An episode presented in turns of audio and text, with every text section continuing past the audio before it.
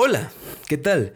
Si eres nuevo en este canal y es tu primer capítulo que escuchas o al contrario es una persona que recurrentemente visita el programa, déjame decirte que a mí me sería de mucha utilidad si das tu valoración en el perfil de este canal. 5 estrellas, 4 estrellas, lo que te salga del corazón. Eso me ayudaría muchísimo para posicionar el programa en Spotify y que más gente me escuche. Así que si alguna vez te sirve o te ha servido, pues ya sabes lo que puedes hacer.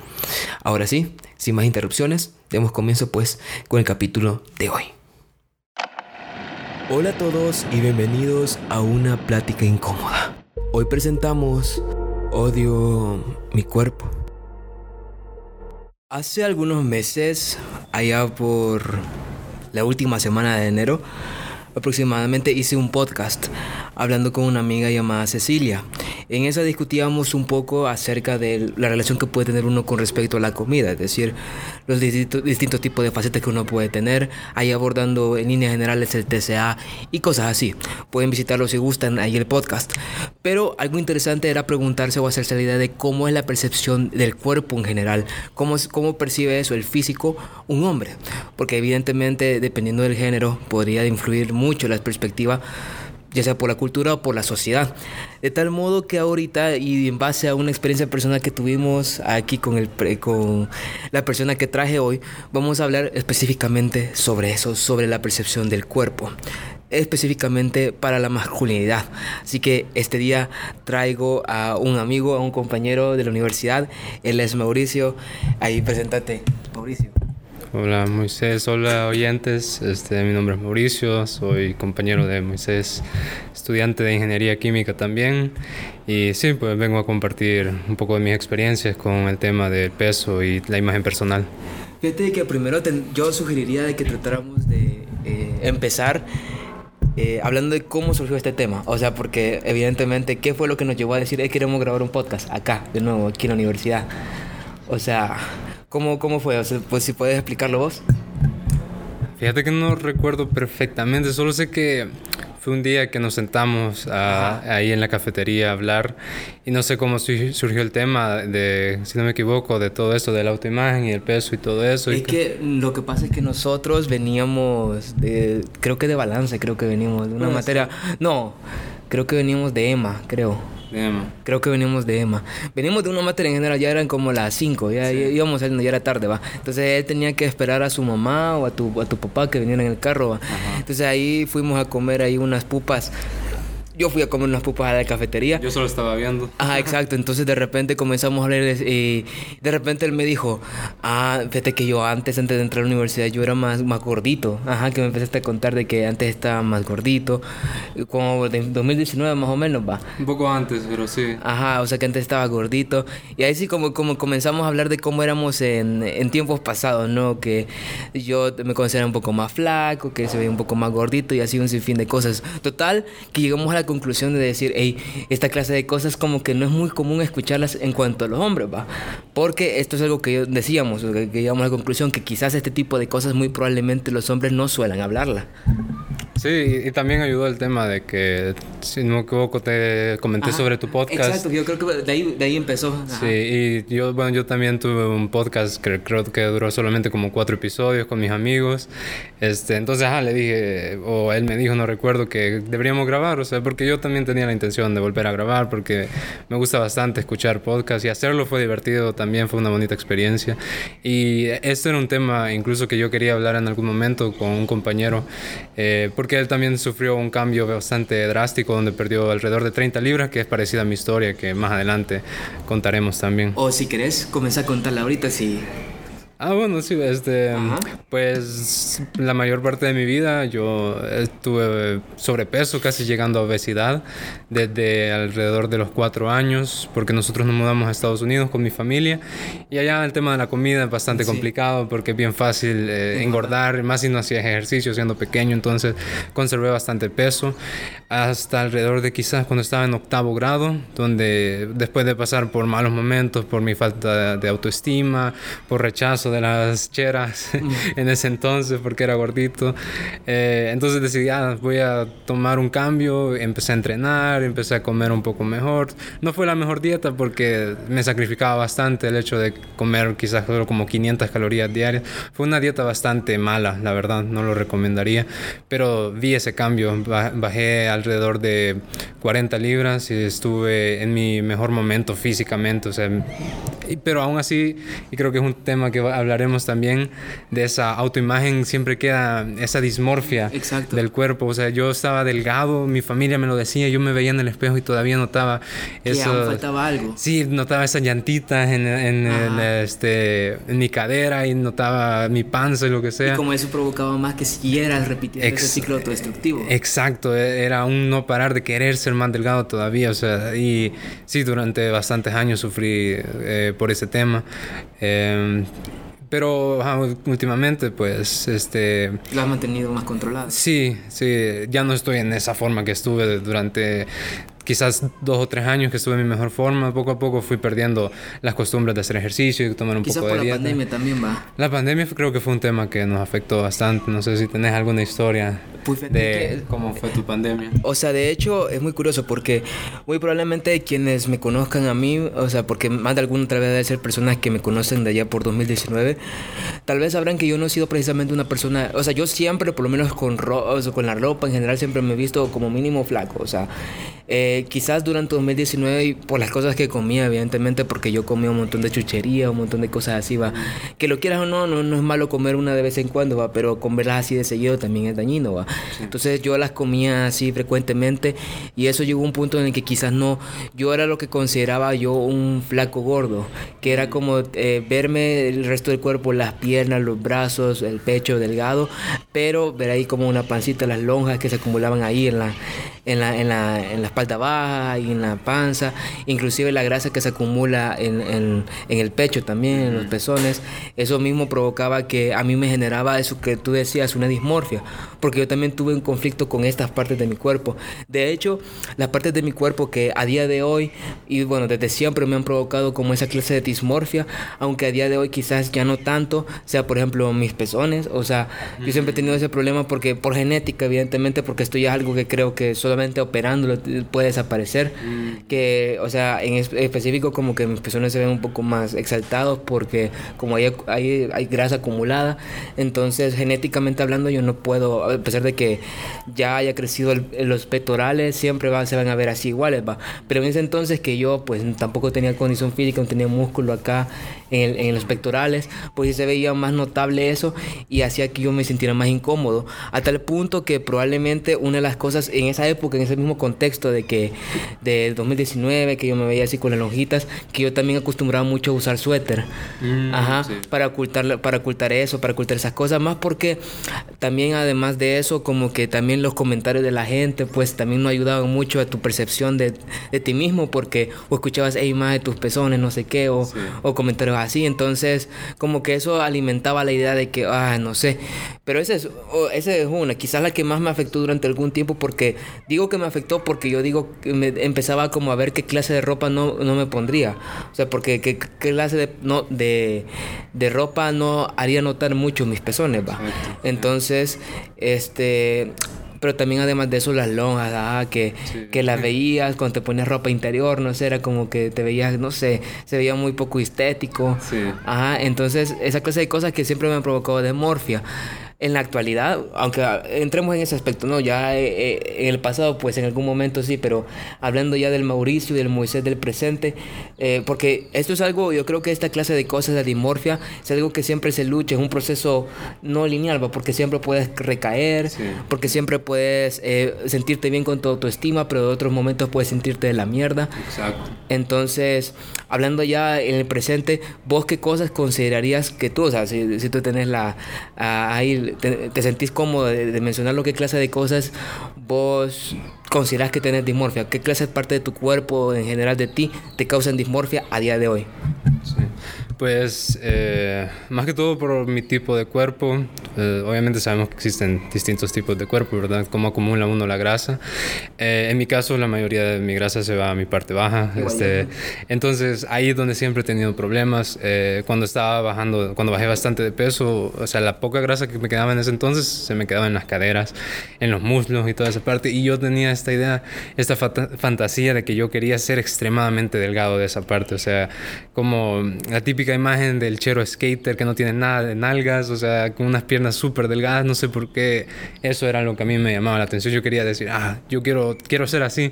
Y todos me decían, no, que deberías tener, o sea, tu cuerpo es bonito y no sé qué, pero yo no me lo creía. Y aún ahorita que ya tengo una mejor autoimagen y autoestima, pues todavía creo que eso, o sea, más que todo las lonjas, creo que es algo que a todos nos molesta, tanto hombres como mujeres, porque está esta idea de que necesitamos una cintura perfecta, o sea, que no tiene que haber nada de grasa ahí, cuando es increíblemente difícil lograr eso. Hay que ser casi que un atleta de clase mundial para no tener nada de grasa en esa ah. parte del cuerpo. O sea, eh, pero sí, por el momento creo que sería eso. Eh, me gusta mi parte de arriba porque casi no se me acumula grasa, he tenido esa suerte. Ahora sí, porque estoy un poco pasado de peso, pero por eh, estéticamente creo que me veo un poco bien. en mi caso, yo me veo un poco mejor de lo que antes me percibía. Ah, así que eso es una... Ajá. Un avance. No, y fíjate que te felicito porque realmente, o sea, que uno sienta de que, lo, o sea, hace retrospectiva, hace retrospectiva y dice, ah, bueno, en ese entonces yo me miraba yo me miraba fatal. Tal vez no lo estaba, pero yo me miraba fatal. Pero ahora, a pesar de que quizás ya no esté igual, pero ya me sé valorar más. ese tipo de condiciones, llegar a eso, sí, te felicito por eso, Fete. En mi caso un poco más complicado porque, digamos, como que por veces si yo digo, juela, o sea, yo, yo miro al espejo y digo, puta, qué rico me veo. yo, yo, a veces, yo a veces me miro al espejo y digo, pero otras veces digo, ala, no sé, siento que no he avanzado mucho, siento que me, tal vez o sea, porque fíjate que es algo curioso. Yo eh, de vez en cuando, y esto te parecerá muy, muy raro, o sea, yo de vez en cuando pues subo fotos a Instagram, pues, o sea, en el gimnasio, sin camisa, pero de repente como que me vienen a la mente pensamientos intrusivos, va, del estilo, o sea, y, y, eso es lo que me obliga a veces a como que a borrarlas, porque a veces las borro, a, veces las borro, o sea, y, ajá, yo de repente las borro, obviamente nadie se da cuenta, porque nadie es como que esté constantemente viendo qué es lo que subo, va. como para ver si aburré algo, ¿no va? Pero el punto es que yo a veces la porro porque de repente digo, juela, pero es que capaz no es, no, es para tanto, capaz yo estoy viendo otra cosa que no es, cosa que eh, ciertamente es errónea, porque si te lo pones a pensar, realmente debería importarme a mí, si yo, o sea, si yo soy el que se está viendo bien, pues debería importarme a mí, eh, ajá, verme bien en la foto, pero igual, o sea, quizás es muy difícil eh, separar cómo te ves a ti mismo que cómo te ven los demás, entonces esa línea delgada a veces se cruza, entonces comenzás a pensar más en cómo me verá la gente, cómo me verá así, y quizás yo estoy aún luchando contra ello, porque aún así, por ejemplo, quizás una de las cosas, una de las partes que más dimorfia me provocan de mi cuerpo actualmente eh, son mis pantorrillas, o sea, son mis piernas. En general, la parte de las pantorrillas, porque quizás si bien puedo tener ahí un poco de músculo, o sea, y puedo tener un poco de fuerza, la cosa está de que por genética, o sea, es muy difícil, o sea, porque esto ya es, comprobado que las pantorrillas son uno de los músculos más difíciles de crecer dependiendo de la genética, ¿no? Entonces, mi, mi, mi familia nunca, o por lo menos la familia de, por, por, parte de mi papá, que quizás es la. Yo creo que mi papá es la gran parte de de mi cuerpo que la que lo heredé de él, va. Entonces, mi papá tampoco es una persona que tenga unas pantorrillas tan eh, pronunciadas, tan marcadas. O sea, mi papá, su complexión física y la mía siempre han sido así de personas delgadas. De mi abuelo también lo era así. O sea, que somos personas que ya de por sí nos vemos delgadas. Entonces, lo quieras o no, al momento de yo crecer músculo, porque, ajá, tener un poco más de hombros, tener más así, más brazos.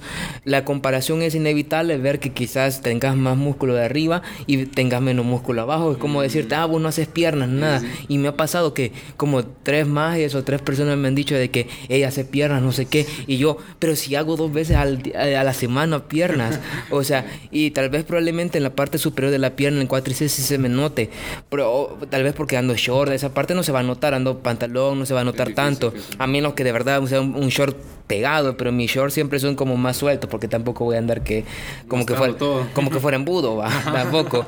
O sea, y la, cuestión está de que esa parte específica de mi cuerpo, las pantorrillas, te juro que ya es algo que no sé, hoy estoy tratando de controlarlo, yo digo, bueno, o sea, hago un avance porque pensando en el pasado quizás eran más pequeñas que antes, o sea, yo tal yo sí soy capaz de ver un poco ahí de avance por ahí, pero es así como que verme, me demoro ver mi pantorrilla y decir, puta, es que no sé, no quiero, veo a veces que me toman fotos y yo veo que mis piernas son así delgadas, de hecho, fíjate que hoy, hoy, hoy, que, bueno, por si no saben, esto es algo que no mencioné, ahorita por si notan que el audio en general, primero estoy grabando con un micrófono diferente al que estoy grabando, y segundo, estamos en la universidad, estamos en la universidad, entonces no estoy grabando en mi casa, estamos grabando en un lugar distinto, por eso quizás el ruido de fondo, va. Entonces, ahorita justamente recién eh, salí salimos de comer y hoy aquí en la universidad hay un evento, el CONIA se llama. Entonces, justamente ahorita tomaron una foto ahí los de ACIC, que es una, eh, ahí como... La Asociación de Estudiantes de Ingeniería Química. Ajá, ahí tomaron una foto ahí eh, mostrando que un, hay un puesto que estaban ahí dando juegos y cosas así, va. Yo me tomaron una foto y, y, vi la foto y lo primero que noté fueron mis, mis piernas, o sea, mis pantorrillas, porque yo decía, hola, se las miro delgadas. Entonces, no sé, es como que siempre tengo ese pensamiento de la dismorfia. Porque no paro de ver, eh, juzgar una parte específica de mi cuerpo y es como que tratas de no, porque ya es frustrante contigo mismo que no aceptes esa parte de ti. No sé si tenés algo que comentar. Sí, eh, en verdad quería este, saltar en ese tema de los comentarios que normalmente escuchamos como hombres. Eh, no quiero hablar por todas las mujeres, pero sí siento que en la mayoría de casos las mujeres reciben comentarios positivos sobre su cuerpo. Eh, reciben una aceptación tanto de sus personas cercanas como de la sociedad de ese mensaje de aceptar su cuerpo y es un mensaje correcto. Pero en el caso de los hombres creo que no se ve tan seguido el hecho de decir... Yo creo que está más normalizado insultar el cuerpo del hombre. Bastante, la verdad, con ese tema que vos hablabas, uh, no solo de los pezones, sino también de pues, el pecho de los hombres. Eh, siempre está esa burla de, ah, vos tenés pecho de mujer o lo que sea. Y sí, incluso es algo que, que yo recibía porque en su momento cuando estaba pasado de peso, pues eso ahí es donde se acumula grasa. Y pues sí, los hombres les gusta molestar con ese tipo de cosas, ¿va? Y en su momento quizás uno lo toma de broma, aunque no que quisiera tomarlo así porque sí afecta quizás, pero esos comentarios siempre están ahí y pues quizás no es el caso para todas las personas, pero al menos en mi caso creo que mi mente también no era mi mayor amiga porque decía, ah, estos comentarios que te hacen es lo que todo el mundo cree. Entonces... Y es lo que sos. Y es lo que sos, entonces se convence uno mismo de que tiene que cambiar eso y no de una manera positiva como, ah, hacerlo para, para estar sano o por tu bien, sino como hacerlo o hacerlo porque de verdad sos un inútil si no lo haces, sos, o sea, todos esos mensajes negativos que uno recibe, el cerebro incluso diría yo que los duplica, los triplica y pues, pues se vuelve casi que un infierno todo este tema de, eh, pues bueno, casi no hemos tocado el tema de la comida, claro, pero todo va conectado, ¿no? O sea, ese sobrepeso, esa dismorfia que uno tiene, pues es toda una mezcla de cosas negativas que al final solo uno termina explotando, no sé. Este, ahí Fíjate que con el aspecto de la comida siento que, o sea, yo la mencioné en, en, ese podcast que tuve con mi amiga, que lo vamos algo relacionado con eso, pero fíjate que quiero mencionarlo porque siento que ahorita en específico es algo que quizás a mí me, me está como que afectando un poquito, fíjate. Porque, o sea, yo te digo que esta semana no he ido al gimnasio, ¿va? No he ido al gimnasio. Entonces, generalmente, o sea, no he ido al gimnasio por, por, por mi. Afortunadamente, ahorita ya me recuperé un poco, ¿va? Uh -huh. O sea, tal vez si vos me viste el martes, andaba como que, como que a cada sí, rato, ¿va? Sí, estaba bastante mal. Sí, ajá. Y no sé, y realmente esto ya tendría que verlo con un doctor. Bueno, que mi papá son doctores, ¿va? Pero es chistoso. Pero mi papá siempre, mira, mi papá me hizo la solución que me dijo que me iba a inyectar vitaminas y yo, y yo, y yo, joder, papá, increíble, doctor. Probablemente a un paciente que viniera contigo le decía, sí, no, es que vamos a verte, vamos a chequearte. Y vos la solución conmigo rápido, ¿verdad? amigo, conmigo ya directamente al, al fondo, sin, sin rodeos, ¿va? La medida más extrema. La medida más extrema, cabal. Pero vaya, el punto es que eso, que por, por esas cuestiones, pues que no están en mi control enfermarme, va. Y obviamente yo intenté, de hecho yo intenté ir el martes al gimnasio, pero te juro que yo, juela, como el, de por sí que hay aire acondicionado y que pues tenía que entrenar piernas, te juro que era terminar el ejercicio, era como que tratar, porque ya, mi, ya uno ya siente cuando le va a dar tos, va, cuando va a toser, va, como que siente que aquí la garganta está comenzando a sumirse y va, vaya, entonces, en como cuando tú haces piernas, pues obviamente ahí, o sea, como porque ya estás cansado de... Sí, sí. Comenzás a hacerla así, va. Entonces, yo al hacerla así, como también estaba inhalando aire, aire helado del, de, ajá, del aire acondicionado, entonces siempre comenzaba yo a toser, y toser, va. Entonces, obviamente tanto toser, tu garganta ya te duele de toser, va. Sí, entonces, entonces imagínate todas esas condiciones de que de por sí el aire hacía que tú tosieras, que también después... inclusive ahorita lo comprobé. Ahorita. lo comprobé, va. Vaya, inclusive de que el aire eh, lo, lo, inhalaras y que además tu, tuviera siempre la necesidad de hiperventilar porque terminara ese ejercicio, que total de que yo me salí porque puta, yo no iba a estar ahí como, eh, iba, iba, iba, a estar ahí este, aguantando la tos cada vez que hiciera el ejercicio, o sea, tampoco iba, iba a sacrificarme en ese estilo, va. Entonces yo simplemente, bueno, me volví a la casa porque tampoco, yo quería hacer el ejercicio bien, va, y no iba a estar así como aguantándome la respiración para no toser, va.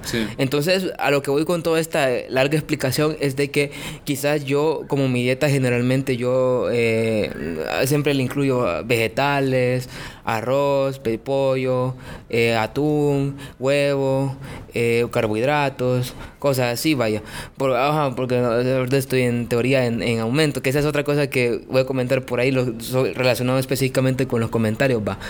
El punto es de que yo al, no, yo siempre estar comiendo eso y no estar haciendo ejercicio, siento como culpa porque, mm, no sé si me explico, es decir, porque yo sigo comiendo lo mismo como si yo estuviera entrenando, pero no estoy entrenando, entonces siento como culpa de estar comiendo ese tipo de cosas, ¿va? Entonces yo he notado eso, como que cuando me pasa esto es como que me siento más aguado, más grasoso, no sé, es como que siento que, ajá, me siento culpa de comer y, y, eso ya me está asustando un poco porque yo, porque en la medida que no voy al gimnasio comienzo a tener esa culpa. Entonces, yo te comentaba el día de que nosotros hablábamos, eh, donde comenzó la idea del podcast, que hay algo que se llama bulimia, no, eh, no, acuerdo cómo se llama, bulimia purgativa, no, bulimia no, purgativa, no purgativa, que era una, un tipo de bulimia en específico, que era cuando tú comías algo, pero por culpa de comer ese algo, haces ejercicio. O sea, que más comenzás a correr, pero es por eso, por, por comenzar a, por tener la culpa. Es como, por ejemplo, lo mismo, la, la bulimia, la bulimia de toda la vida, que comes y lo vomitas, pero en el caso de, en vez de vomitarlo, lo que más con ejercicio, o sea, con, te excedes con ejercicio para quemarlo, ¿va? Entonces, quizás no llego a ese grado en específico porque realmente esa comida que yo ingiero, sí la termino utilizando ya para el gimnasio, porque sí me, me ayuda a crecer músculo y cosas así, pero al no yo ir al gimnasio, siento como esa culpa de decir, uy, eh, estoy acumulando grasa, cosas así, mm. y cuando me mencionas eso la grasa, sí, la grasa es algo, creo que no es indispensable porque es energía para el cuerpo. Pero uno quizás eh, por los comentarios, por internet, por la cultura en general, tendés a ver la grasa como algo malo. como, como, algo malo, como algo que no deberías tener. Algo que no deberías tener. Y eso es algo que a mí personalmente me afecta. Y, y, hablando ya, entrando en específico eso del internet, comentarios así, o sea que ya lo había empezado, pero este, o sea, por ejemplo, yo que pues estoy así en aumento, este, yo hubo, un amigo, entre comillas, va, que me dijo que, que, yo me hartaba, yo me hartaba, hartaba bastante y que me seguía viendo delgado.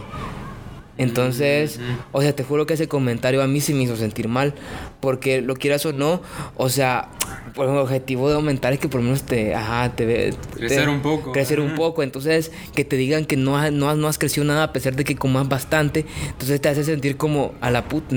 Entonces, entonces ¿qué estoy, qué estoy haciendo? Y, y, o sea, es como, es que, y la verdad es que sí me hizo sentir mal, en ese momento quizás Ahorita mi autoestima está en un punto neutro. La semana pasada sí me sentía, porque eso fue la semana pasada, va. Entonces, en la semana pasada sí mi autoestima me sentía así como tambaleando, va.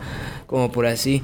Entonces, ajá, no sé. No sé si has tenido una clase de comentario por ese estilo, o sea. Sí, y, con eso que comentas de que simplemente hay semanas o incluso días donde la autoestima como que baja de la nada. Y yo, yo, también he tenido eso, eh, incluso, incluso es gracioso porque un día que me puse tal ropa que me gusta bastante y dije, me vi en el espejo y dije, fuera, o sea, me gusta cómo me veo. Y al día siguiente dije, ah, voy a experimentar un poco, me puse una camisa que usaba bastante antes, que quizás era una talla más pequeña, que usé un pantalón que quizás también no era mi talla adecuada.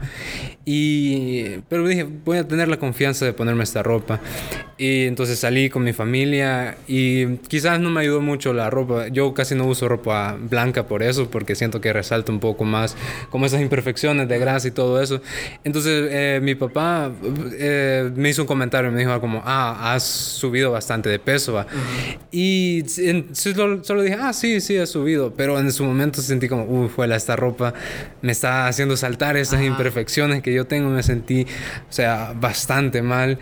Y entonces sí, o sea, hay días que... que... los comentarios más hirientes se vienen de la familia. Sí, es que y de, los de la familia, de los amigos, porque quizás la mayoría de personas tienen esta idea de, ah, si yo te hago un comentario, o sea, no es con mala intención, es como para señalizarte algo, pero lo más probable es que uno mismo ya lo, lo sabe, o sea, no creo que un comentario sea algo nuevo para uno, sino que uno ya piensa todo eso, pero escucharlo externamente ya es como una confirmación de esas dudas que vos tenías y te hace sentir, juela, o sea, sí, tenía razón, eh, estoy mal en este aspecto.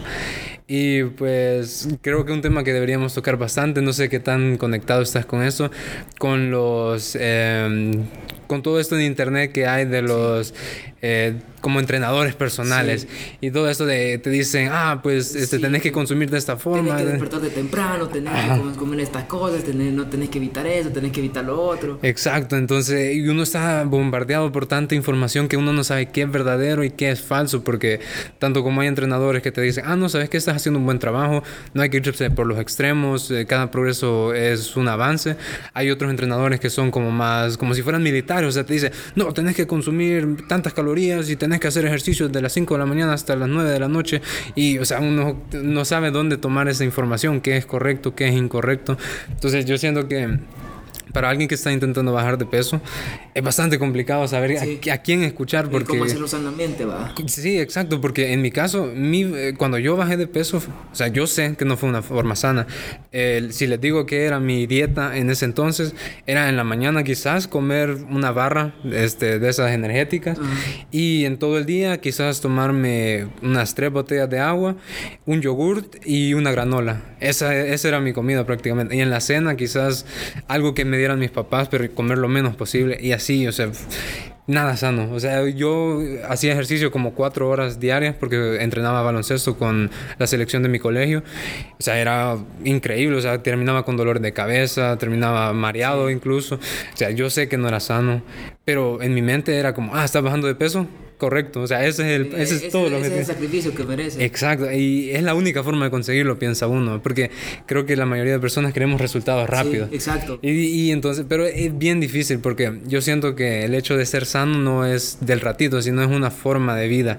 O sea, si uno quiere mantenerse sano, tiene que mantener esa, esos hábitos, no es solo del ratito. Entonces, eso también es otro aspecto que no sé si tenés algún comentario de cómo fue, porque pero, eh, todavía, este, todavía eh, veo que en tu caso ah, es más sobre que vos querés ganar masa. En mi caso era que yo quería perder la mayor posible masa. O sea, porque yo quería verme delgado. O sea, no me importaba no tener músculo, yo quería verme delgado. En tu caso vos querés tener esa musculatura, ¿verdad? Tampoco verme tan grande, va, pero por lo menos, ajá, es que es muy complicado eso, pero ajá, continúa. Pero ajá, entonces eh, es gracioso como el mismo tema se, se, separa en ese y en otros aspectos, porque quizá hay gente que eh, no quiere ser tan delgada ni tan grande, sino que quiere estar como ese punto medio. Hay personas que quieren ser bastante delgadas, como era en mi caso, o como el caso de Moisés, que pues sí, quiere verse, ganar esa musculatura en sus partes donde él siente que se ve delgado. Entonces es un tema bastante complicado, donde hay un montón de vueltas y no es un solo, no hay una sola respuesta a eso, es lo que me quería referir. Y fíjate que sí, o sea, eh, no, no, es que fíjate que eso lo de los entrenadores personales, cosas así. O sea, los comentarios de TikTok o de Instagram, siento que últimamente, mira, yo he notado desde, desde la pandemia, aunque ya eso venía desde mucho más antes, o sea, eso no es algo nuevo, o sea, los las cosas de ejercicios, dietas, entrenadores en internet ha existido desde, creo que desde, desde que el inicio de internet, va.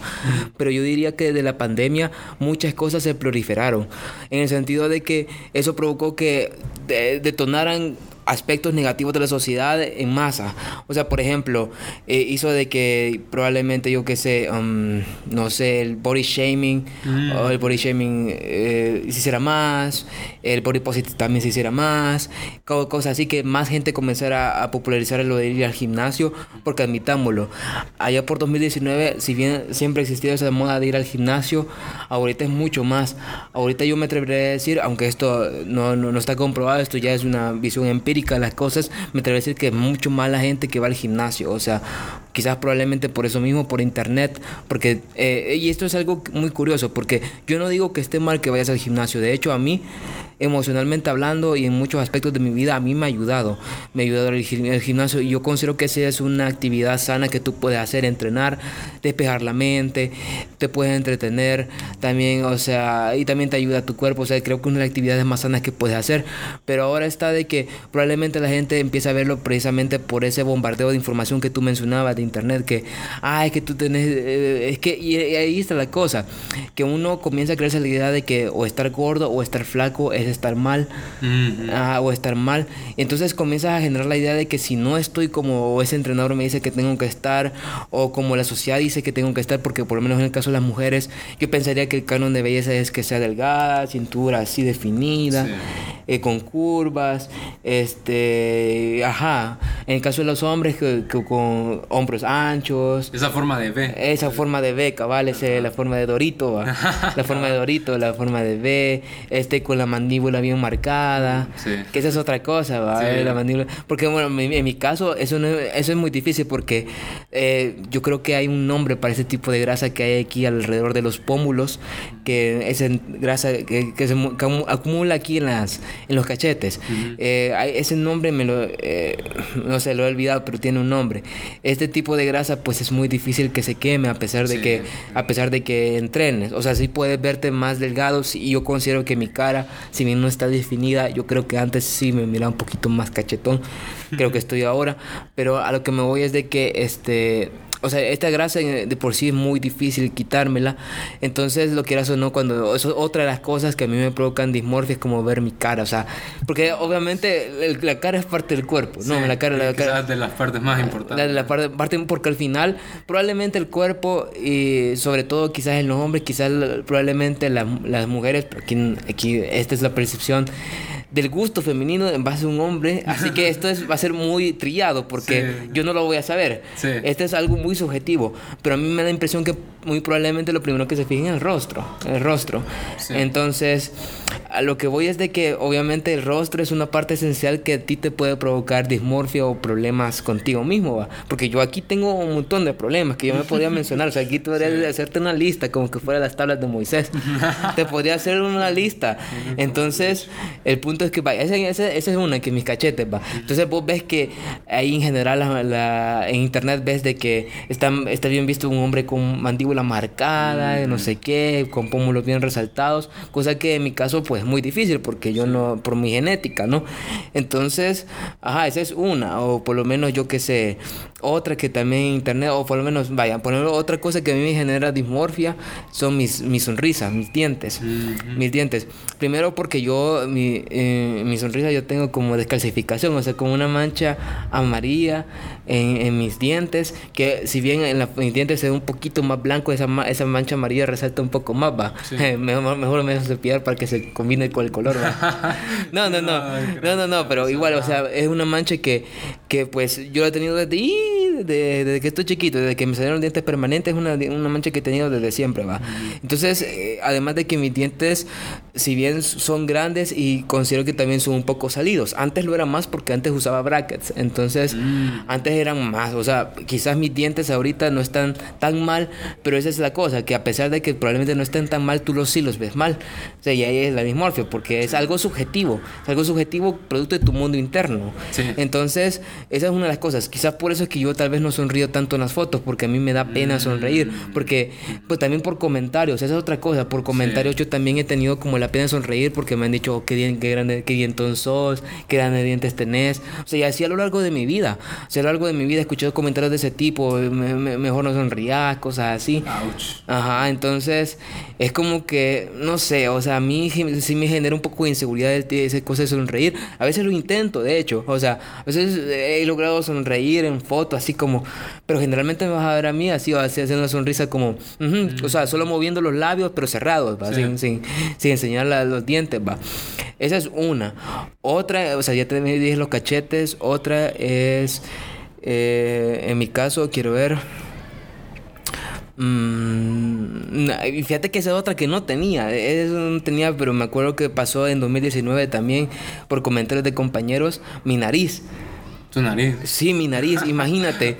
Imagínate, o sea, yo tal vez no tenía tanto complejo con mi nariz porque, o sea, por lo menos yo de perfil mi, nariz me gusta porque no, no se ve ni muy ni muy grande, o sea, ni muy quebrado, o sea, se ve normal, va. Entonces, pero de repente, o sea, yo cuando miro, porque ya estaba combinado cuando sonrío. Cuando sonrío, lo que pasa es que mi nariz como que se extiende un poco mm, más, o sea, como que se va, se extiende un poco más a los lados. O sea, normal, una nariz cualquiera de toda la vida, pero cuando sonrío es como que se estirara más, entonces se ve un poco más grande de, de, frente. Entonces es algo que, pero eh, ser tan meticuloso en notar esto eh, ya es producto de la dismorfia, porque notas cosas que quizás no son importantes que notes. Entonces, así me pasa que por eso es que yo no, son, yo no sonrío en las fotos. Si parezco, para eso parezco pintura en mis fotos, es porque probablemente a mí me da pena sonreír. O sea, yo siempre he tenido ese problema con mi sonrisa. Y así me ha pasado que eh, en relaciones pasadas quizás eh, les gusta que yo sonría, pero a mí me da me da pena, o sea, me da pena porque no me gusta como salgo cuando sonrío. Y es algo que a mí como que me, sí me afecta, o sea, sí, me afecta porque, o sea, inclusive mis papás, o sea, mis papás me hacen burla de que yo sonrío así yo sonrío así. Pero es que, o sea, yo les trato de explicar que a mí mi sonrisa no me gusta. O sea, a mí mi sonrisa no me gusta, pero eh, a veces los papás son un poco cínicos al respecto. Entonces, como que no, no, no piensan tanto en, que de verdad el chico se sienta afectado por eso. Entonces, a veces como, a veces como que me hacen burla de, de, yo sentirme por eso. ¿va? Por ejemplo, no lo, o sea, es más como, por ejemplo, yo sonrío así. Entonces mi mamá me imita y me, después me dice, ay, es que no me gusta mi sonrisa. O sea, imitándome como las cosas que yo le suelo decir, va. Pero, yo es que yo literalmente no me... Es algo que yo aún sigo a día de hoy afrontando, va, porque es como que... Ajá, más, más sobre todo si sonrío de lado. Eso, eso es lo peor. A mí, que me tomen una foto sonriendo de lado, es que no, a, mí en general no me gusta. Y por eso es que también a mí no me gusta que hablar en videos, porque sobre todo ahí cuando ya velo toda mi sonrisa, quizás mi sonrisa es lo, lo que te, con el que tengo más problemas. ¿Vos en general de tu rostro sentís que tenés alguna dismorfia? Sí, y en verdad este, creo que compartimos bastante eh, aspectos, porque en mi caso mi nariz es bastante aguileña, porque, uh, bueno, no, sé, no he hecho ningún tipo de investigación de mis antepasados o lo que sea, pero estoy 90% seguro de que yo tengo bastantes raíces indígenas eh, mi abuela eh, tiene bastantes raíces, o sea, tiene bastantes como características de alguien que quizás es de, pues, aborigen de este país. Y mi papá tiene una nariz bastante aguileña y pues combinado con la, nariz de mi mamá, que es un poco gordita, no es una buena combinación. Mi nariz fue algo que tuve bastantes problemas. Eh, incluso pensé en hacerme una rinoplastía porque no me gustaba, o sea, de verdad detestaba mi nariz. ahora ya, pues ya digo, no, ¿sabes qué? Pues, eso no soy alguien muy religioso, pero digo, ah, bueno, así, así fui creado, pues ni modo, así voy a mantenerme. Y estoy contento. Eh, otro en, tema que también compartimos, el tema de los dientes. En mi caso, pues eh, yo cuando era chiquito me moví mi diente de enfrente, no sé si lo ves aquí. estaba como Ah, sí, un sí. poco torcido. Entonces, ajá, he tenido ese diente torcido desde que también, desde que me salieron los dientes este, ya permanentes. Eh, y incluso estaba un poco peor antes porque usé un retenedor que me movió un poco el diente, me cerró esa como abertura que tenía entre los dientes, me lo cerró un poquito, pero se me volvió a abrir porque ya dejé de usar mi retenedor, entonces los dientes se acomodan a su mejor forma, ¿verdad? Y me quedó así. Eh, pero también, o sea, he tenido ese mismo problema con los dientes, con mi nariz. Otra cosa con la que he sufrido también es con mi cuello, porque eh, de eso mismo que mencionaste, de tener ese como mentón definido. eh, en mi caso no tengo tanta grasa en esa parte de mi cuerpo, pero me ha quedado un poco de piel. Eh, la piel suelta de He perder. notado eso. Sí, tengo bastante piel suelta en esa parte. Eso es por... Por haber bajado de peso Ah, tanto. ajá, sí, sí. Entonces, eh, y en algunas otras partes de mi cuerpo también tenía bastante piel seca. Cuando, cuando estaba bastante delgado tenía piel seca. Pero, suelta. eso- lamento que te interrumpa, pero vete que realmente eso es algo que... Y, y- y aquí estamos hablando específicamente sobre las dismorfias en ese aspecto porque yo no había notado eso. O sea, eso que tú me acabas de mencionar de tu piel no lo había notado, solo tú lo notas. Exacto. Y son clases de cosas que quizás solo uno nota, quizás la gente ni los nota. Sí, sí, eso. Y por eso digo que cuando alguien recibe un comentario, eh, solo confirma el hecho de lo que vos pensabas. O sea, si vos nunca hubieras notado lo de mi cuello, pero si me lo hubieras mencionado, hubiera dicho, ah, ahí está. Si Moisés lo logró notar, entonces todo el mundo lo nota. Entonces se confirma ahí mi inseguridad y es otro peso encima que pues iba a estar ahí ro- rodeando en, en mi mente. Pero sí, eh, aparte de eso, pues mi nariz, mis dientes, siento que creo que todos podríamos contar algo que no nos gusta, ¿verdad? De nuestro cuerpo.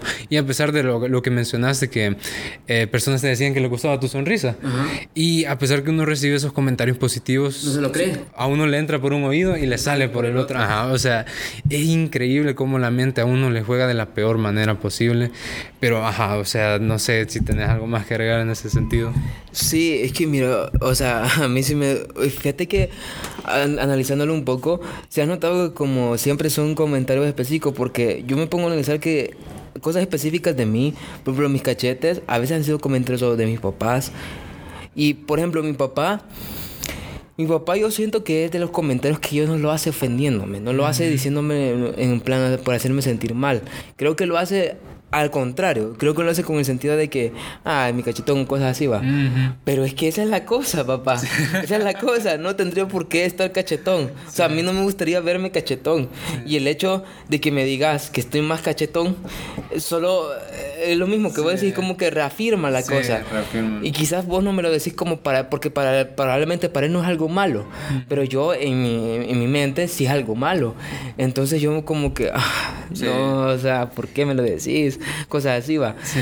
Entonces, lo- y lo mismo, pero así como, por ejemplo, yo que sé, este, ah, lo mismo de mis dientes, que, o sea, algunos no- algún- me han dicho dientón, o sea, sí, sí, sí me han dicho, o sea, varios, he escuchado varios comentarios de mis dientes, y, y sí es cierto, por ejemplo, este, o sea, a mí en, en alguna, en alguna relación, por ejemplo, en la última, o sea, sí recuerdo que algún, ah, no, no un comentario malo, no, sino en general que, qué, boni- qué bonita esta foto, estás sonriendo, cosas así, entonces obviamente te, te sentí bien, porque, o sea, que te digan, que, que te que te halaguen por algo que vos te, te cause eh, inconformidad. Sí. Es como que al mismo tiempo es como que, ay, qué bonito. O sea, tal vez debería darme esa oportunidad para mí, pero siempre como que recae de nuevo esos pensamientos, va. Sí.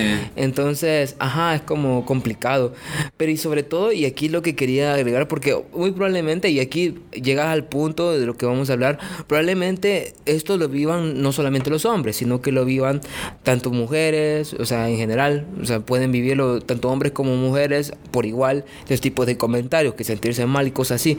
Pero aquí hay una diferencia crucial, y es de que quizás en los hombres es mucho más común no hablar de estas cosas, porque es mucho más frecuente tener una tendencia de que los hombres tienen que guardarse las cosas, ¿no? Sí, reprimir todo reprimir todo eso. Y sinceramente, y aquí es donde llegamos a la parte donde hacemos esa distinción en qué ocurre con los hombres, siento que eso de guardarte las cosas es probablemente una de las ideas más estúpidas que jamás la cultura y la sociedad haya instaurado como algo parte del rol de un hombre, porque algo que no debería ser, porque por lo menos obviamente aquí no, no, no tengo ningún, ningún, ninguna investigación que sustente esta idea, pero sí me atrevería a decir que muy probablemente la, la mayor parte de, los, de, las personas que pueden llegar a sufrir depresión mm, eh, con, el, con error de sesgo, ¿no? con el fer de rata que puedo provocar, este, probablemente son los hombres precisamente por esa tendencia que tenemos a reprimir las cosas, esta clase de comentarios, porque obviamente, y, esto es algo que un amigo me dijo y yo dije, ay, no, no, no pensé esas cosas,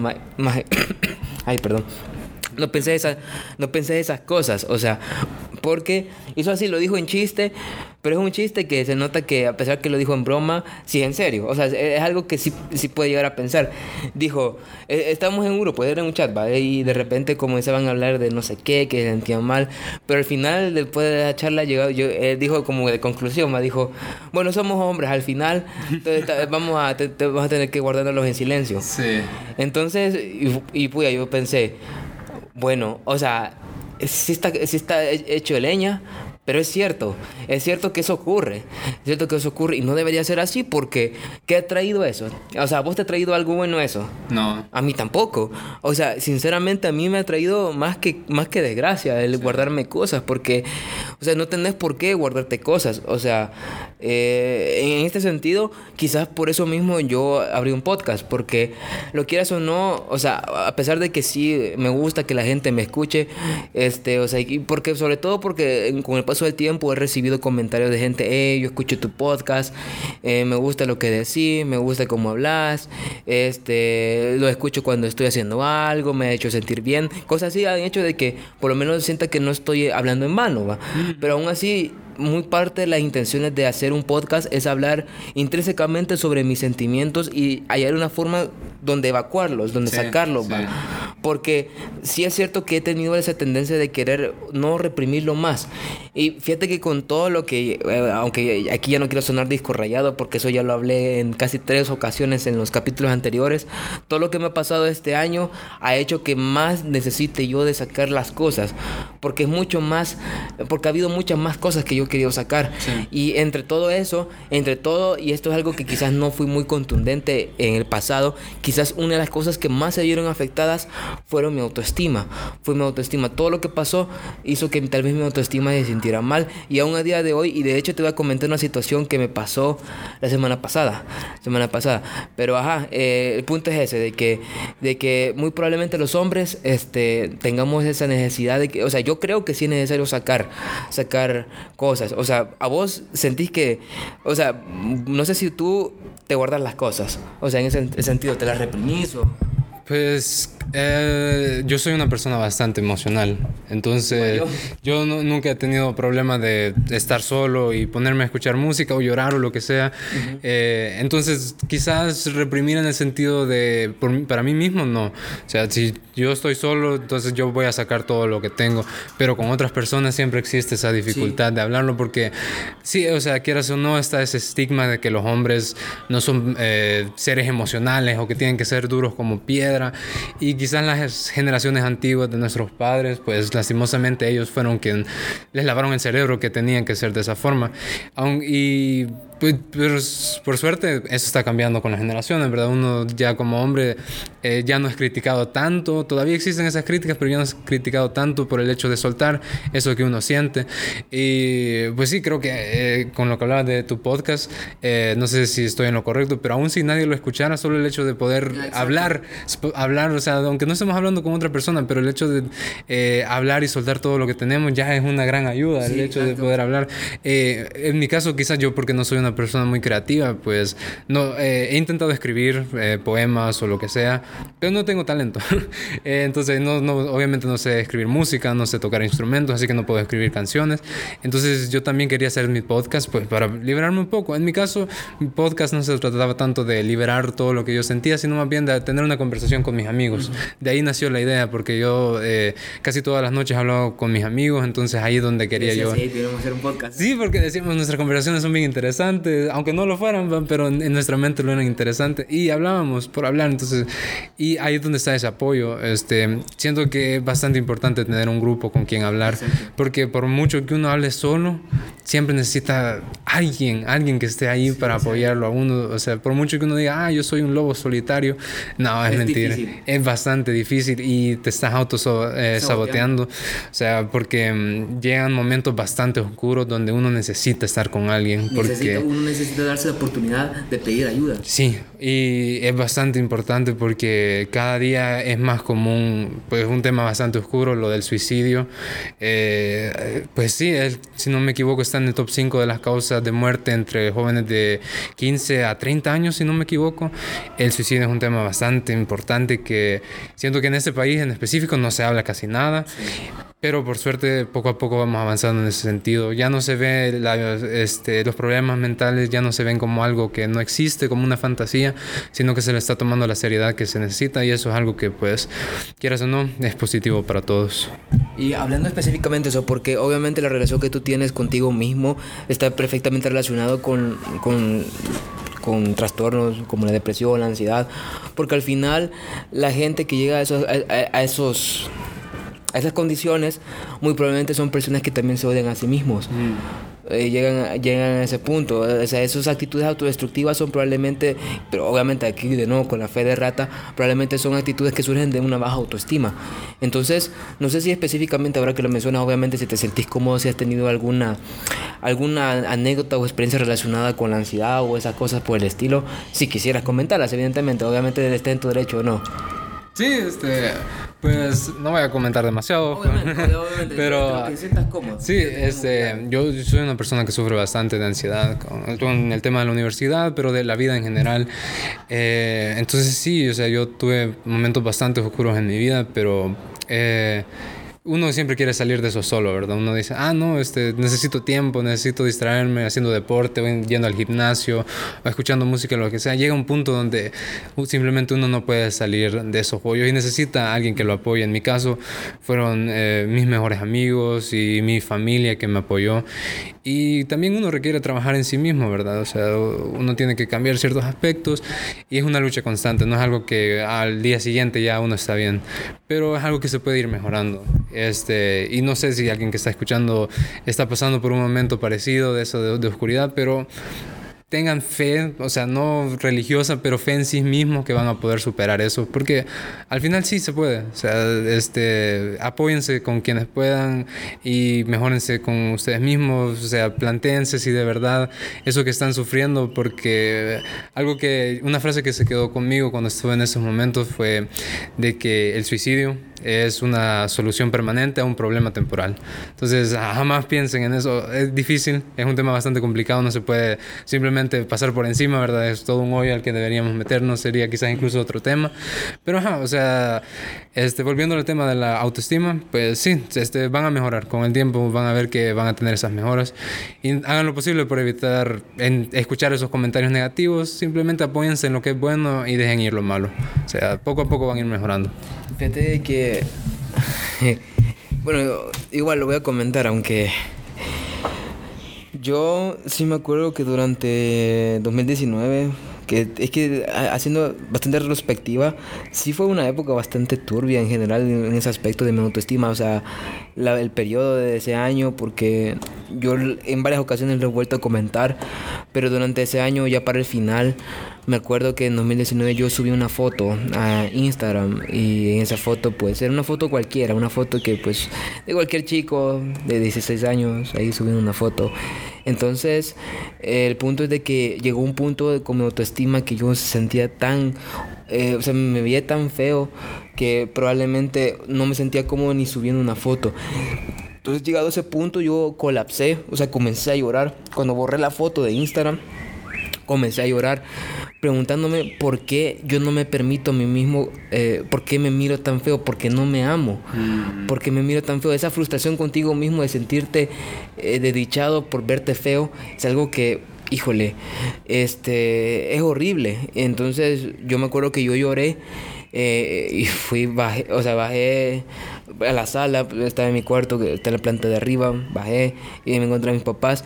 Y generalmente tampoco es que mis papás, yo no, yo no culpo a mis papás este, de nada en general. Y si bien tienen a veces sus comentarios, como cualquier papá, o sea, comentarios que pues, en líneas generales, pues para uno le puede parecer algo insensible, va. Pero quizás es porque la manera en cómo le educaron ellos, como creen que es lo bueno y que es lo malo, va. Entonces, y eso ya no lo puedes cambiar, por obvias razones, va. Pero a lo que voy es de que a pesar de eso, pues ellos en vez de como que juzgarme por poner esas cosas, por decirme, ¿por qué está llorando por eso? Cosas así. O sea, lo que hicieron fue abrazarme, o sea, como tipo decirme que sí me veían, que sí me veían bonito, que no sé qué. Y o sea, fue un momento que a mí genuinamente se me quedó marcado desde ese entonces porque quizás fue de los actos más más genuinos que haya sentido por alguien, porque es como que, por lo menos por, por esa vez, cuando yo no me sentía validado, sentía que mis papás sí me estaban validando en ese aspecto como una persona. Entonces fue algo que a mí me hizo sentir súper bien y quizás fue un punto y aparte de mi autoestima porque ya después comencé a ir al gimnasio y cosas así. Entonces fue quizás un antes y un después, va. Y lo que te digo es que 2019 fue un año oscuro con ese estilo y quizás eh, no le he comentado a nadie, es eh, premisa, ¿no? pero no, no es una premisa para nada. Esto no es algo que no es algo que debería ser eh, durante ese año, al principio del año, o sea, tú, tú aquí, o sea, aquí tuvo un medio intento de suicidio.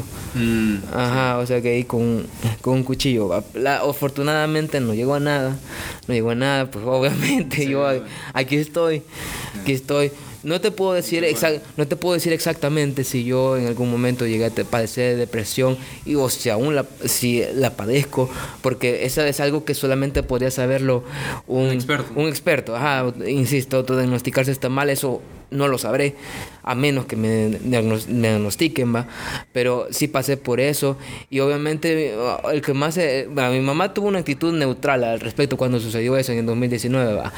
Este, las razones las voy a obviar por, por obvias razones, va. pero, pero el caso está de que. Este.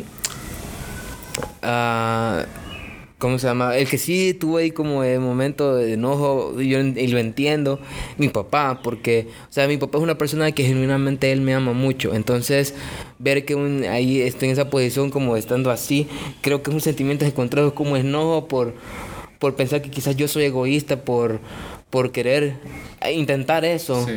Y, y, es como que, híjole, o sea, desde ahí pues afortunadamente no ha, no, no ha vuelto a pasar. O sea, ya pasaron cuatro años y pues no ha vuelto a pasar afortunadamente. Pero saco en tema esto, específicamente esa anécdota que te conté. O sea, porque lo del, intento de suicidio fue, digamos que por febrero de 2019. Y eso de la autoestima fue por noviembre del 2019, o sea, bastante, un gap de, meses bastante. Entonces, ese, e, ese evento de, de la autoestima, que mis papás me abrazaron, digamos que lo volví a experimentar más o menos eh, la semana pasada, bueno, no, no, la semana antepasada, la semana antepasada, que de hecho, precisamente por eso quería como que, no sé, como que andaba inspirado, o sea, como que quería sacarlo, quería sacarlo con un post y quería hablar contigo, ¿va? de ese aspecto, ¿va? y lo vuelvo a, lo voy a, lo voy a mencionar. Fíjate que yo yo trato de lidiar con la idea de que yo, eh, como lo explico, voy a tratar de ser lo más contundente posible porque puede malinterpretarse o no.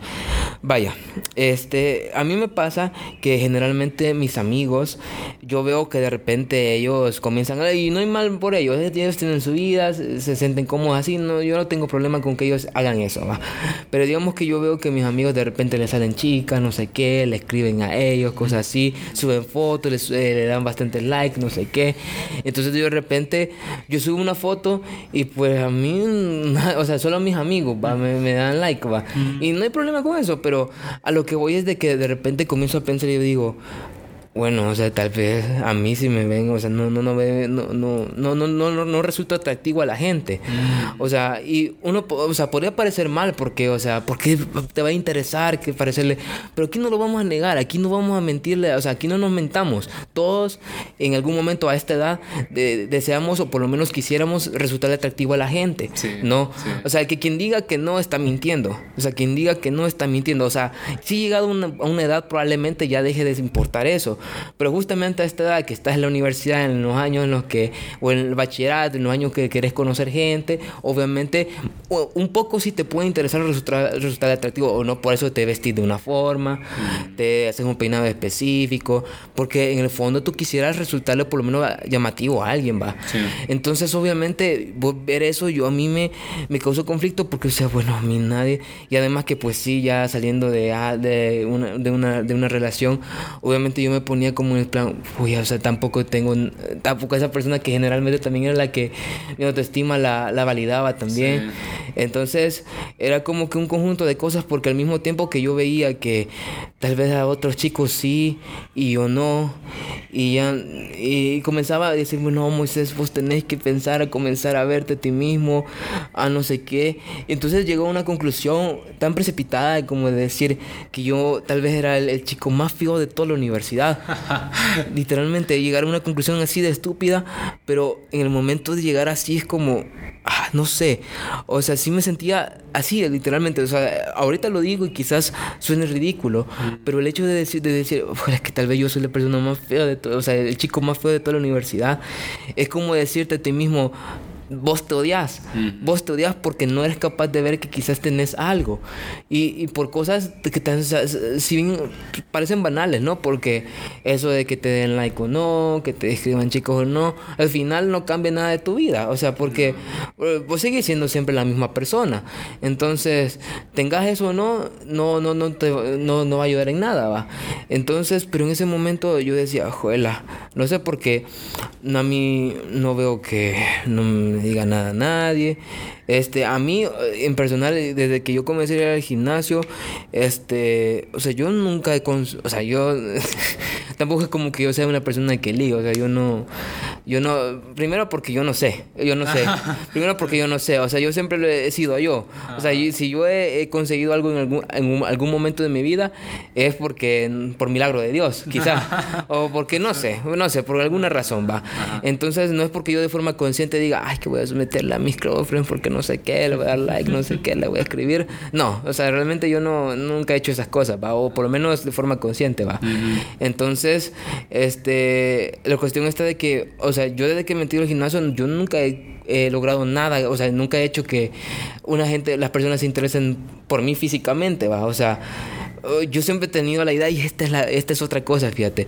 Internet tiene el problema, uy, yo creo que ya estoy hablando de más, pero... Dale, dale, dale. Eh, perdón.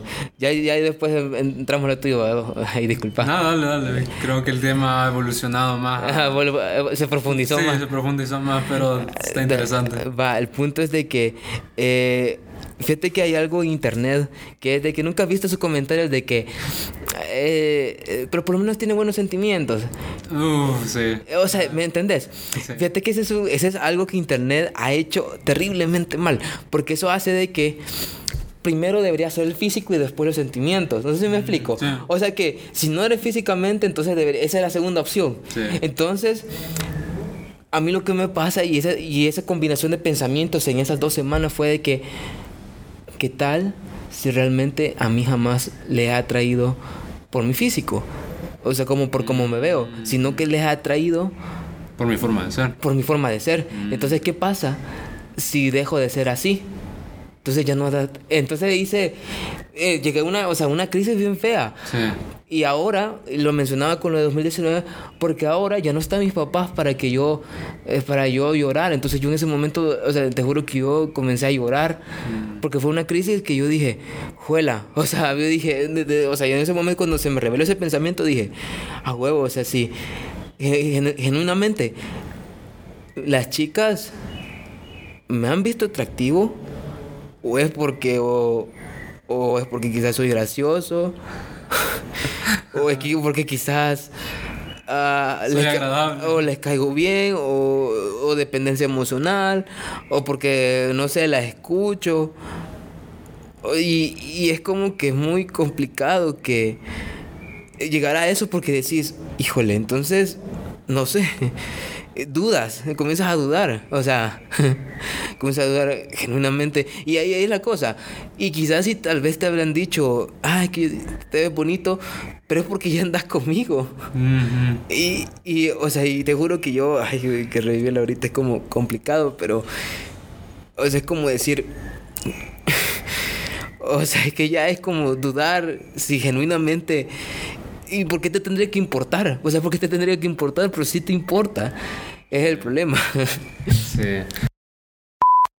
Ok, quiero comentar algunas cosas respecto a esta parte en específico.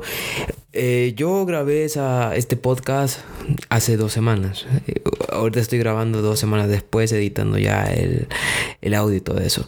Y escuchándolo, ciertamente en ese momento es la evidencia perfecta de que no hay que ceder a tus pensamientos intrusivos, sinceramente.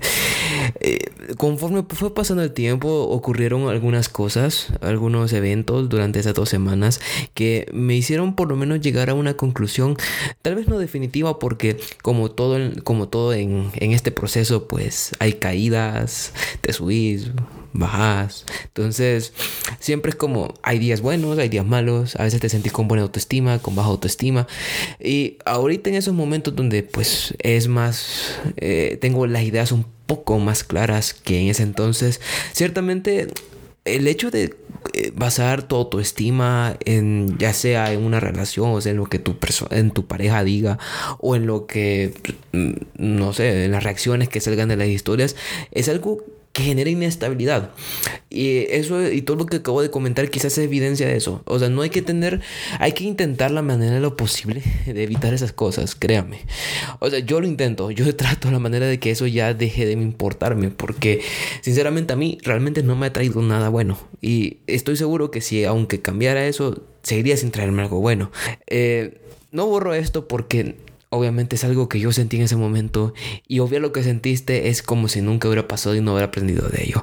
Así que si algo aprendo de todo lo que acabo de decir durante esa parte fue de que realmente a veces el autoestima es algo que puede ir y subir y no está nada mal en eso y tampoco hay que reprochar de ti mismo y también que siempre uno puede buscar la manera en cómo decirse, hey, lo hiciste bien o te ves bien hoy.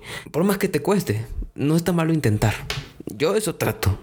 Insisto, no hay ninguna solución concreta, porque yo sigo en ese proceso aún, pero lo que quería comentar así entre este breve paréntesis fue de que realmente esta, esta clase de cosas, esta clase de cambios, esta clase de subidas, sí ciertamente ayuda mucho con, con compañía. ¿Sí? No digo que la autoestima deba depender de otras personas, pero sí sanar algunas cosas específicas de ti pueden surgir de una buena compañía, de amistades positivas. Y ciertamente eso me pasó a mí en estas dos semanas. Primero con Mauricio, que ya van a escuchar, que si tú estás escuchando de nuevo este capítulo, realmente créeme que fueron increíbles las palabras que me estás a punto de decir eh, en el, siguiente fragmento del de capítulo. Y también a mis amigos de la universidad, mis amigos de Santa Ana también, sí. A Cristian, a Oscar, a Claudia, a la Eda, a la Jenny, a Luis, a todos ellos. Realmente no sé, no, no, no podría pedir mejores amigos que toda la gente con la que me estoy rodeando últimamente. Así que si ese es un consejo eh, concreto que les puedo dar, pues tómenlo en cuenta, ¿no? Así que sin más interrupciones, pues volvamos de nuevo a la sintonía. Uf, pues es bastante... Pero, a ver, lo, primero que quería, pues un poco retrocediendo, es que creo que no tenemos que avergonzarnos de... Porque yo también eh, en su momento tuve quizás un, un, intento de suicidio porque nunca estuve a punto de hacerlo, pero sí bastantes pensamientos.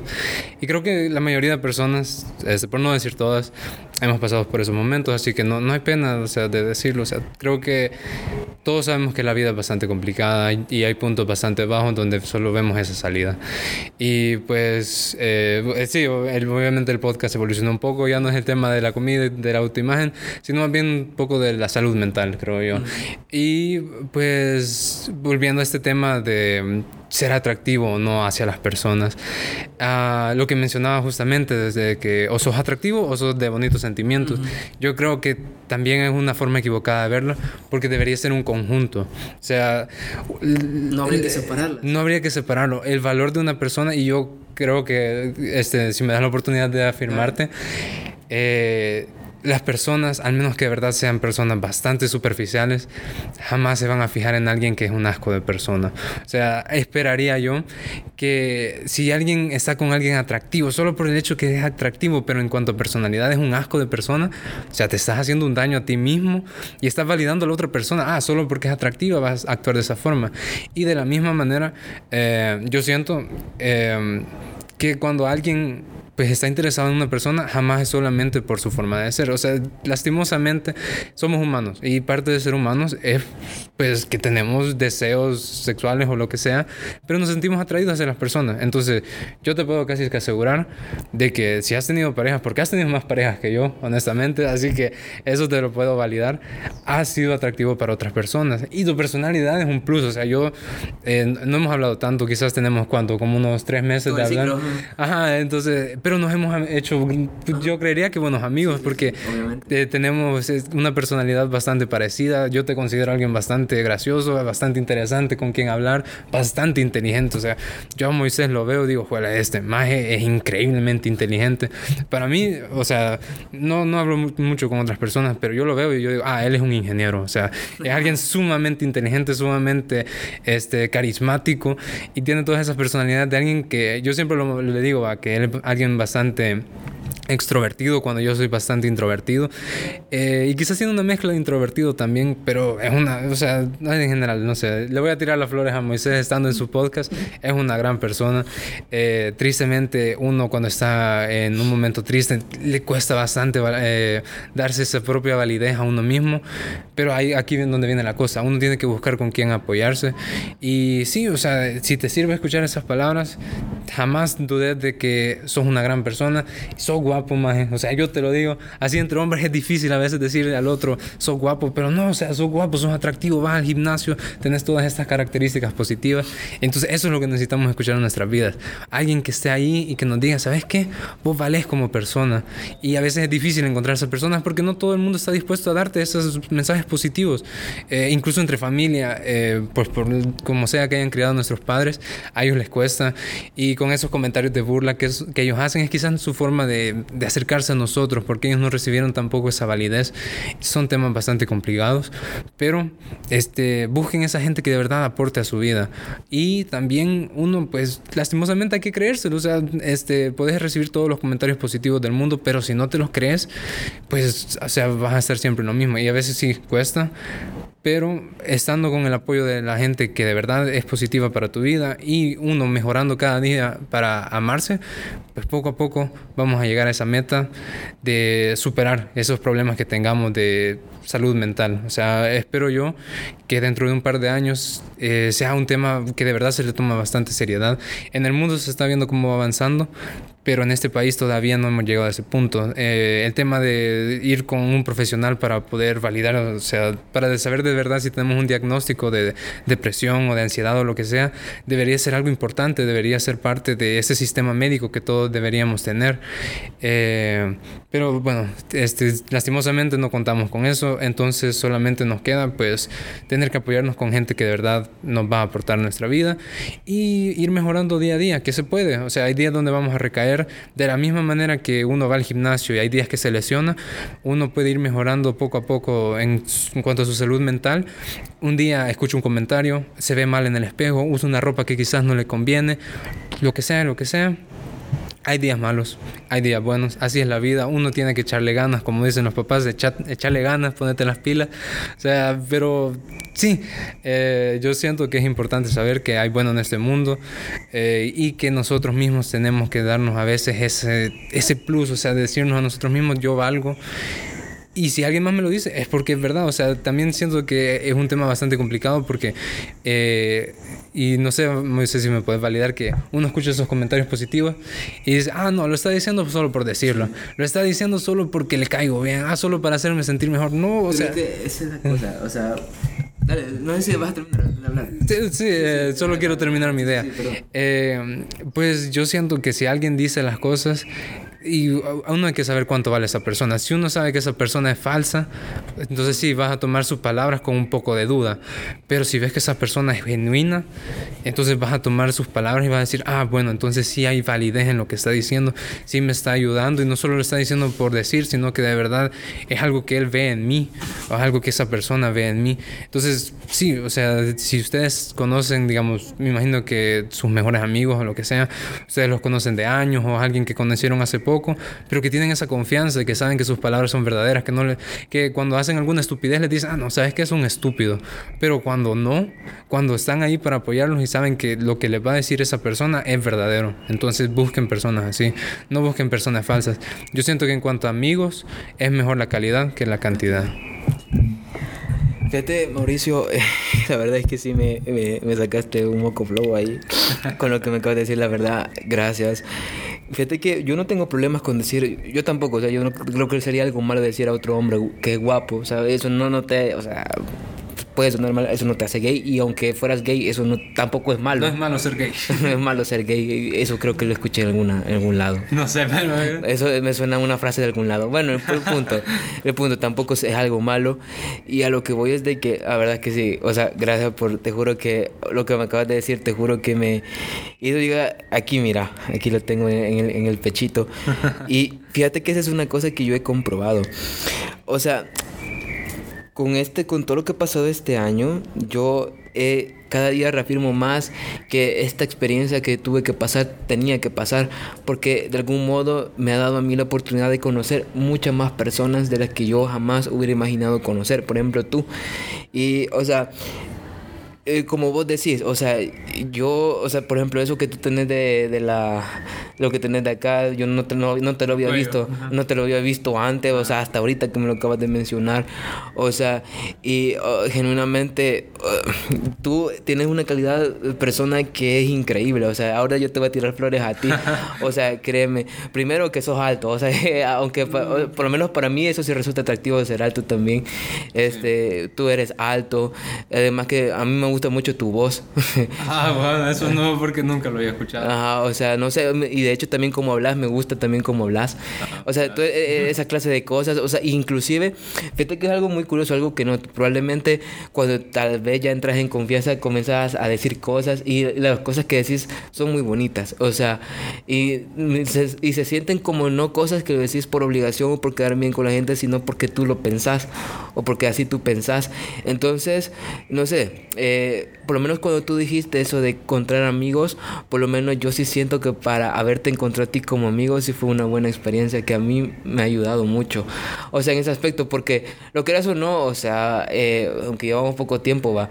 O sea, tipo de amigos así que vengan y te digan, y no, no penses eso, vos estás bien, estás así son pocos. generalmente a veces van a tratar de ignorarte en ese proceso o van a tratar de, tal vez a su modo, de bromear al respecto, ¿va?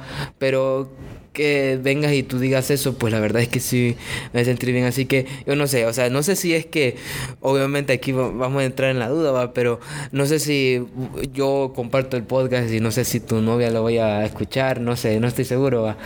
pero si tu novia por casualidad llega a, se le llega a ocurrir ahí entrar al podcast y ver el capítulo contigo, yo estoy perfectamente seguro que ella encontró un buen chico contigo.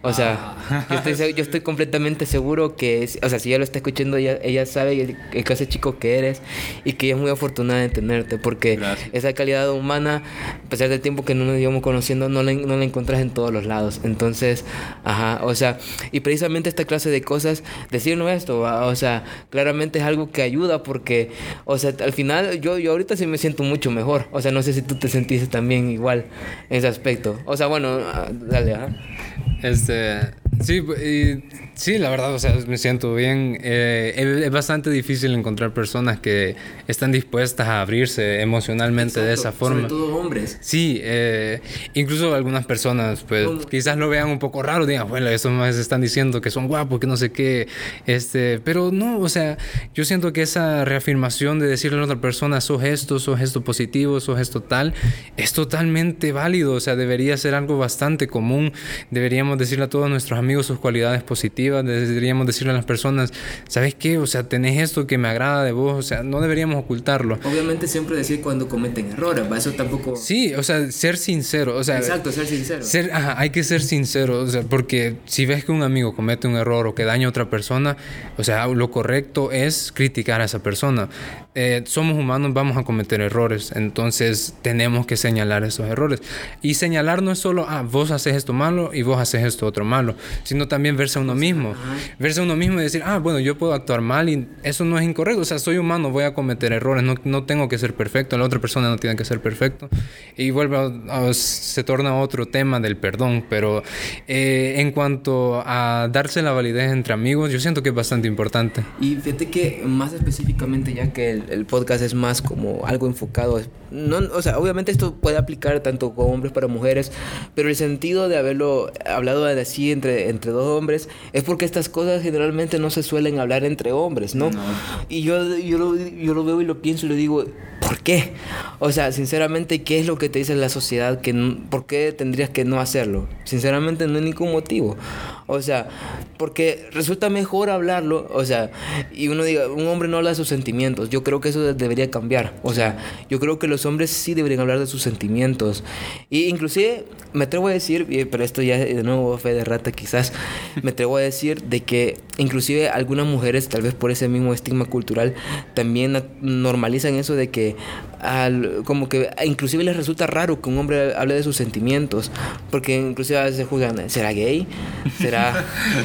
Inclusive, que no nada malo que no hay nada de malo ser gay, pero es como, inclusive, inclusive es un comentario homofóbico, porque es como, ¿por qué tendría que ser gay para hablar de mis sentimientos? Es como que está hablando que solo los gays tendrían que, que hablar de sus sentimientos. Entonces, inclusive es como que estás diciendo también de que un hombre, que un gay no es un hombre. Es como que no, todos son hombres, independientemente de su sexualidad.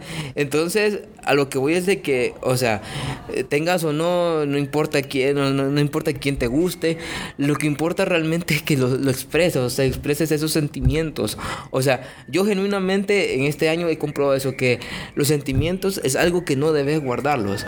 No debes guardarlos, debe, deben salir por algún lado, deben salir por algún lado. O sea, y fíjate que eso es algo que, no, bueno, yo en, en, porque yo te tengo en, Close Friends, vos has notado que yo ahí subo dibujos, va.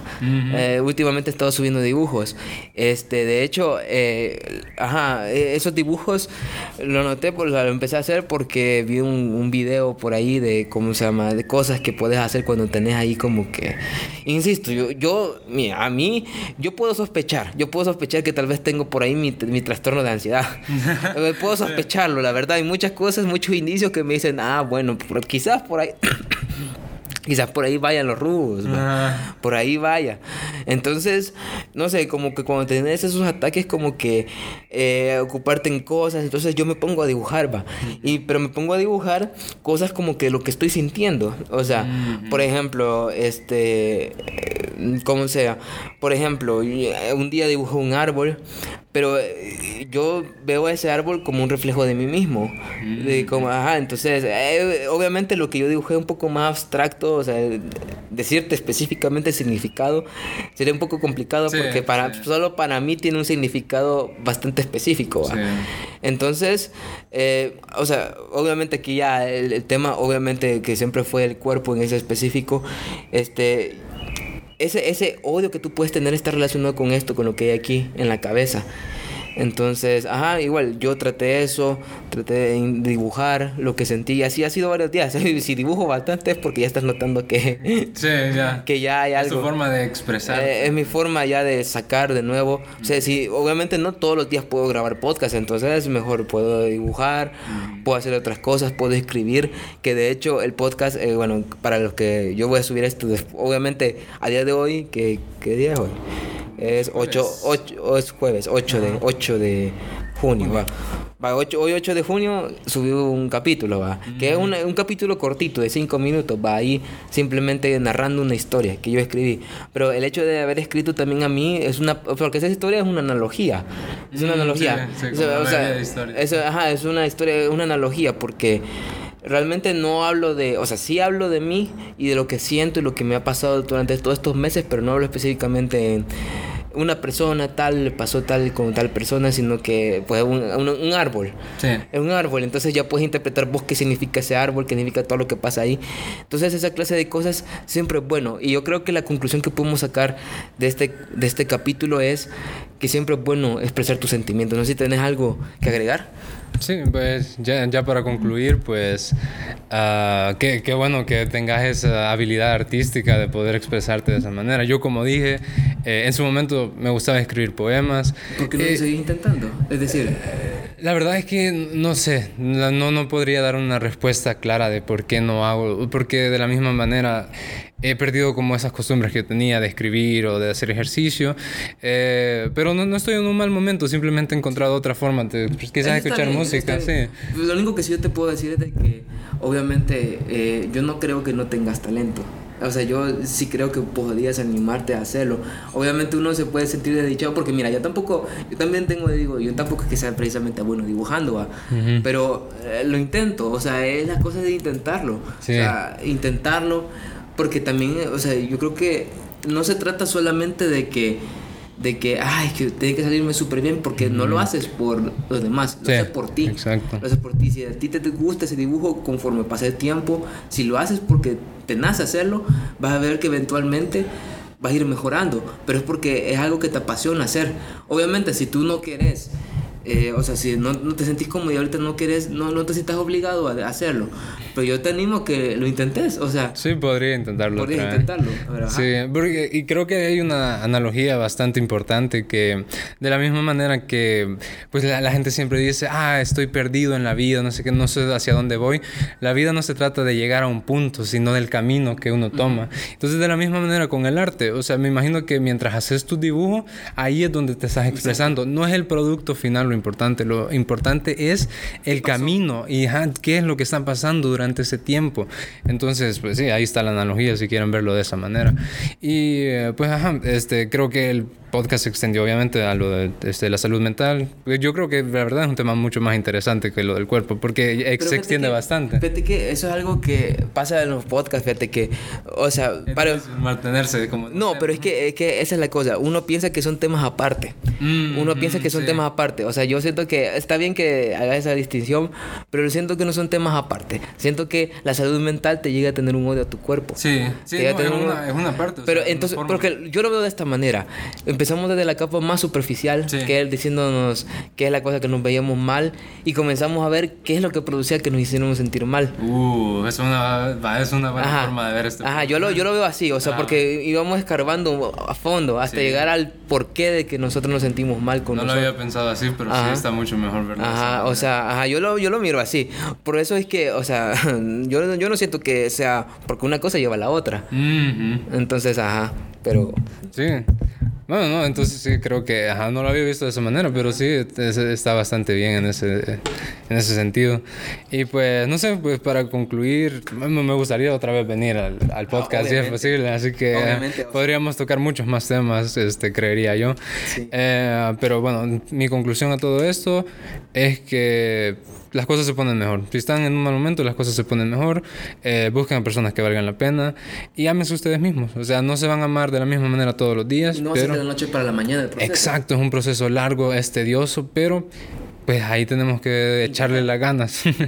sí, y se puede, se puede porque eh, yo soy una prueba viviente, todos somos pruebas vivientes porque todos tenemos nuestros momentos oscuros eh, de que se puede superar. Y sí, pues me alegro mucho de haber estado en ese podcast. Yo es algo que había querido hacer ya porque, eh, bueno, lastimosamente me salieron algunas cosas que se tuvo que retrasar. Moisés me había reclamado ya, pero no era que no quería grabarlo. o sea, la primera vez que el papá le había robado el carro. Sí luego, luego que no sé qué. Que me metí intramuros. Que se metió intramuros y yo solo decía, "Ey, mira, capaz Zeus viene a tu cuarto y te dice, "Ey, mira, salgamos a- al panteón del Olimpo y no sé qué, o que Santa Claus viene afuera de su casa y cae un rayo Sí. y sale un gato y no sé qué. Todo mala suerte, pero no, pero se, se pudo Se pudo. Entonces sí, o sea, obviamente, o sea, en mi, en mi podcast, eh, por ejemplo, ahí tengo dos amigos, bueno, ajá, dos amigos que ya son recurrentes también, ahí, uno que se llama Miguel, Ajá. otro que se llama Lu- Luis.